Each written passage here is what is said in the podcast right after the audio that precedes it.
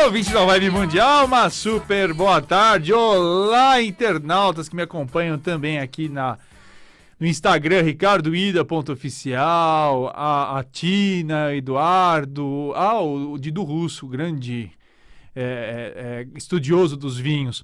Eu queria, primeiramente, dizer que estou aqui direto da Avenida Paulista, na Vibe Mundial 95,7, para falar sobre astrologia, espiritualidade, tarô, fitoenergética, um programa produzido pelo Cássio Vilela, com apoio inenarrável, inestimável, importantíssimo de Jean Russo, a quem eu agradeço. E olha, gente, daqui a pouquinho você já sabe, vou atender você, ouvinte, aqui no telefone 31710221 32624490, mas só daqui a pouquinho. Porque antes, você sabe, a gente tem o nosso papo das terças-feiras às 15 horas e também um programa meio-dia e 30 às quintas-feiras. Só que do meio-dia e 30 a gente está falando muito mais sobre a jornada da prosperidade e o de terça-feira os temas são livres, mas sempre voltados dentro desse universo metafísico, esse universo da espiritualidade, das energias, não é? E também todas as manhãs, você já sabe, eu estou aqui com vocês fazendo as previsões do dia através do horóscopo. Para ouvintes da Vibe Mundial. Olha, eu começo hoje, hoje o tema é bacanérrimo sobre reencarnação. E eu começo trazendo aí uma, uma declaração que a apresentadora Ana Maria Braga deu, que eu achei o máximo, né? E que, e que até teve uma certa repercussão aí pelo que ela disse. Ela disse o seguinte: uma vez perguntada, porque ela, você sabe que ela é muito devota de Nossa Senhora de Fátima, assim como eu sou. E, num dado momento, perguntaram para ela como é que era a relação dela com Nossa Senhora de Fátima, que inclusive deu todo o apoio né, para ela, eh, na, na, fé dela, é, com, no, no tratamento do câncer. E ela disse: Olha, eu sou tão católica, mas tão católica que eu tenho certeza que na última reencarnação eu fui freira.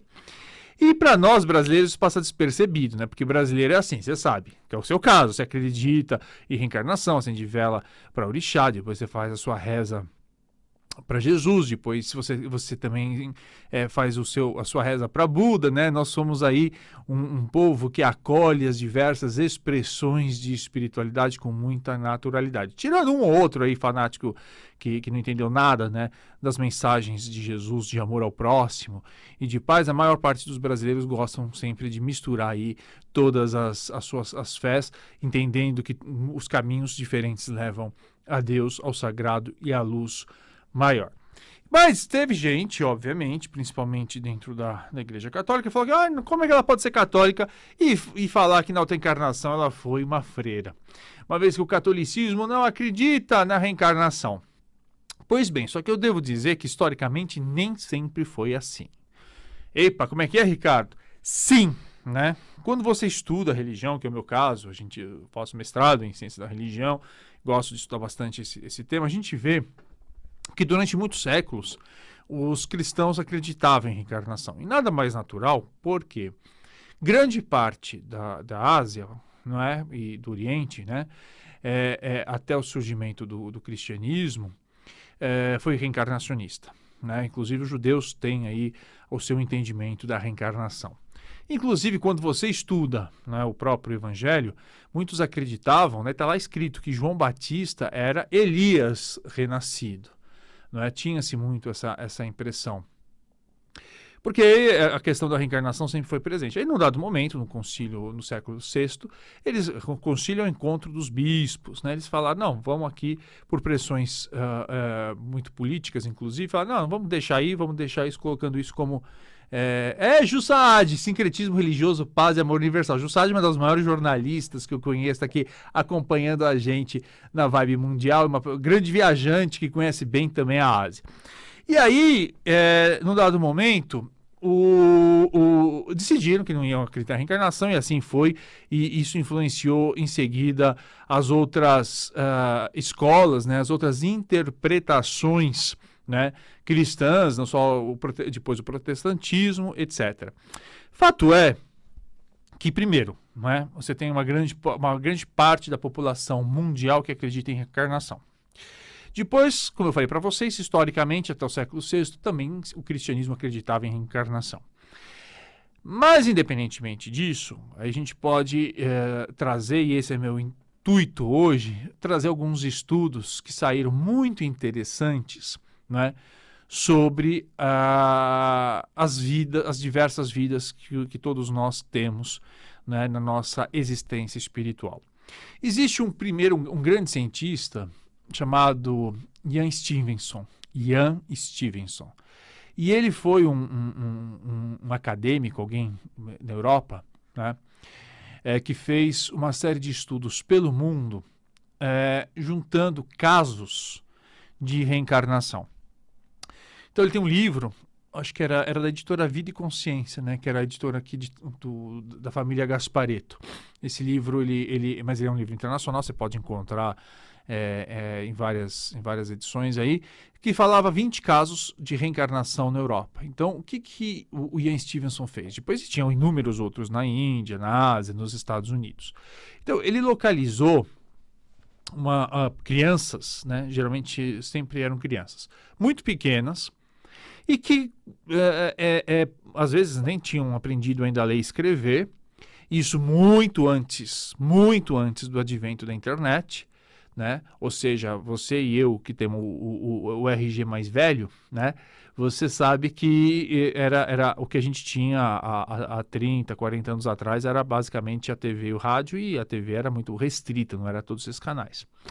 E aí, ela, eles conseguiram, o, essas crianças, tinham crianças que começavam a falar assim para a mãe: Olha, mãe, meu nome não é João, na, verdade, meu nome é Pedro Sebastião, estou dando um exemplo né, de Souza. E aí eu, eu, eu, nasci, eu, eu, tava, eu, tinha uma, eu era casado, tinha não sei quantos filhos, morava numa rua tal que tinha tantas árvores, e eu, eu, eu, eu era carpinteiro, e eu fazia isso e gostava daquilo. E as mães ficavam muito impressionadas, porque você via que tinha uma coerência, e não é aquela coisa de, de, de, faz de conta que a criança uma hora fala uma coisa, na outra hora ela fala outra coisa. Não, ela, ela todo dia e ela insistia que ela tinha, não, minha outra casa, minha outra, a minha outra mãe, o meu outro irmão, e aí ela fala, mas que outro irmão, que outra casa, né? E aí elas, eh, muitas dessas, dessas, dessas mães ficavam muito intrigadas e é, procuravam né, os, os, especialistas. E aí esses casos caíam sempre nas mãos desse, desse acadêmico, esse professor universitário, esse pesquisador chamado Ian Stevenson. E de verdade, depois ele tinha, ele tinha verbas é, da, da, da, universidade e viajava e ia até outro lado e de fato é, via que a, o, na determinada cidade, o, o, naquele endereço que, que, as, que a criança tinha dito, é, realmente tinha existido aquela figura, né? O Netflix tem, não sei se está agora ainda está no, no, no, ar, mas ela tinha essa, essa um seriado que trazia esse, um documentário que trazia alguns desses casos e são casos muito interessantes, mas muito interessantes. Tinha um jovem norte-americano também que ele é, desde pequeno jurava de pé junto que tinha morrido durante a Segunda Guerra Mundial no Japão, né? E tinha o nome dele, tinha o nome, tinha o nome do melhor amigo dele, ele contava como tinha. Né? E engraçado que depois o Ben Stevenson e os outros uh, uh, estudiosos, porque o Ben Stevenson foi o grande nome da ciência, mas depois vieram outros, é, identificaram é, e continuaram essas pesquisas, e até hoje você tem aí casos é, bem interessantes, e não é um ou dois, não, são vários, são centenas de casos que estão é, não é, bem registrados pela ciência. No caso da religião budista, inclusive, é muito engraçado porque é, tem determinadas figuras, né, que são os, os grandes monges, é, que são é, chamados até de bodhisattvas, são iluminados, eles, eles reencarnam, né, e aí os, os, os, os os, os, os, budistas mais antigos, eles confirmam, né? A criança tem que escolher tais objetos que eram, de, eram, eram os preferidos da reencarnação anterior. Então, é algo muito comum. Muito possivelmente, você também deve ter tido algum tipo de experiência, mesmo que é, não consciente disso. Às vezes você tem um apreço, você gosta de um determinado lugar, de uma determinada cultura, né, de uma determinada região do mundo, sem nunca ter tido lá, muito menos sem nunca ter tido nenhum contato com pessoas daquela determinada região, ou até mesmo você sequer tem nenhum tipo de parentesco, origem com isso. Eh, você, já, você deve ter conhecido. Né? Eu, eu, particularmente, tenho visto muitas pessoas que têm esse, essa ligação e que não consegue explicar. E mais engraçado é que quando elas vão para aquele lugar, tudo parece familiar. Né? E às vezes não são nem lugares que eles viram nas fotos, viram no cinema, são lugares muito específicos, são ruazinhas muito pequenas, é? e aquilo parece muito familiar. Tem outras pessoas, inclusive, se tiveram experiências traumáticas, se morreram né, em algum lugar, ou, ou, ou, elas podem ter passado por algum espaço, algum castelo, como já, já vi, mosteiros, pessoas que aí naquele lugar passam muito mal, também não sabem o porquê. É, tudo isso são, são, são indícios. Mas você pode perguntar, além desses indícios, é, por qual razão que eu tenho aí é, é, eu tenho posso afirmar com tanta certeza de reencarnação? Eu conheço algumas minhas, né?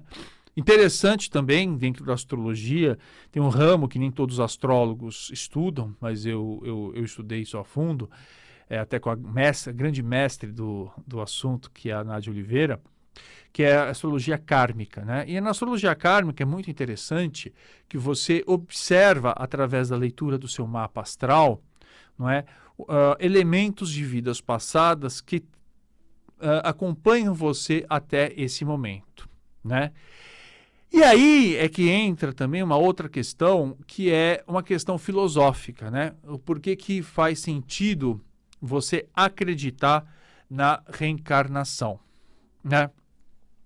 A razão primeira, é, do ponto de vista filosófico, é a seguinte: você imagina é, se você se você for um agnóstico ateu, aí não, é, essa, essa, essa conversa não vai fazer muito sentido para você. Mas se você for uma pessoa que, que acredita em Deus, por exemplo, ou numa força, numa causa primária, numa força maior, numa inteligência divina, e que essa inteligência divina ela, ela é, é a causa de tudo, né? Porque os espiritualistas entendem Deus não como Deus como foi ensinado, aquele Deus barbudo, velhinho, bravo. Não, você, o Deus para os espiritualistas hoje, ele tem uma forma que não tem forma, na verdade. Né? Você tem aí, você pode representar através de uma grande luz, ou de uma grande inteligência, ou como uma série de leis que regem o universo.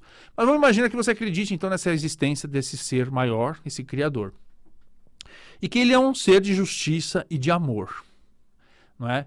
E mais do que isso, que, que até na tradição cristã, vamos falar um pouquinho, é, é como Jesus, o grande mestre, trouxe, trouxe dizendo: olha, é, Deus é amor, e, e, e, e, ele pede, inclusive, através da, do Pai Nosso, né, que a gente possa perdoar as ofensas que os outros nos fizeram, é, da mesma maneira que a gente pede perdão a Deus. Né? E Jesus vem ensinar muito isso: a misericórdia, a generosidade, a justiça divina. Então vamos imaginar o seguinte: que né, é, houvesse só uma única vida. Né? Então aí a gente pode começar a fazer uma, uma série de perguntas que você já realmente deve ter imaginado. Bom, por que é que realmente se né, você acredita na existência de um Deus que é puro, que é amor, que é justiça, uns nascem com tantos privilégios e outros nascem tão desprivilegiados assim, né? Então é o primeiro ponto. É, e aí, se você acredita uh, que numa reencarnação, você pode entender que cada, em cada vida a gente carrega experiências diferentes para desenvolver habilidades diferentes. Então, numa encarnação, você pode nascer é, negro na África, na outra você vai nascer uma mulher japonesa, na outra você pode nascer um ruivo na Irlanda, outra hora você vem nascer aqui no Brasil, cada hora com uma profissão diferente, cada hora com um, um, um sexo diferente, com, uma, com, uma, com uma, um nível social diferente, e, e, e dentro dessas diversas vivências você vai, primeiro, aprendendo a respeitar as diferenças, né? a entender que no fundo somos todos uma única humanidade e que todos somos irmanados. Depois você também aprende a querer combater de todo jeito a injustiça, porque vai que na próxima encarnação, né, você nasça numa situação muito desfavorecida, né? Ou dentro daquele grupo que você realmente hoje você acha que no tanto faz, sei o que lá, tipo, tá no meio da África, ah, isso não é problema meu, que as crianças morrendo de fome e vai que você pode nascer numa tribo africana numa próxima reencarnação. Então, para os espiritualistas, a reencarnação, primeiro, explica as diferentes, os diferentes cenários que cada um de nós nasce, não é? É, com uh, a possibilidade aí de desenvolver novos olhares, aprender coisas diferentes, entender que a humanidade é uma coisa só. Mas vamos imaginar também que é, houvesse só uma única vida e que é, a partir daquilo que você fez na sua, na sua única vida, você vai ter uma punição ou uma recompensa eterna. Bom, primeiro, eu sempre vou dizer para vocês o seguinte: eu, eu acho que você também, a gente não sabe muito direito o que é a palavra eternidade. Porque eternidade, gente, eternidade não é 100 anos.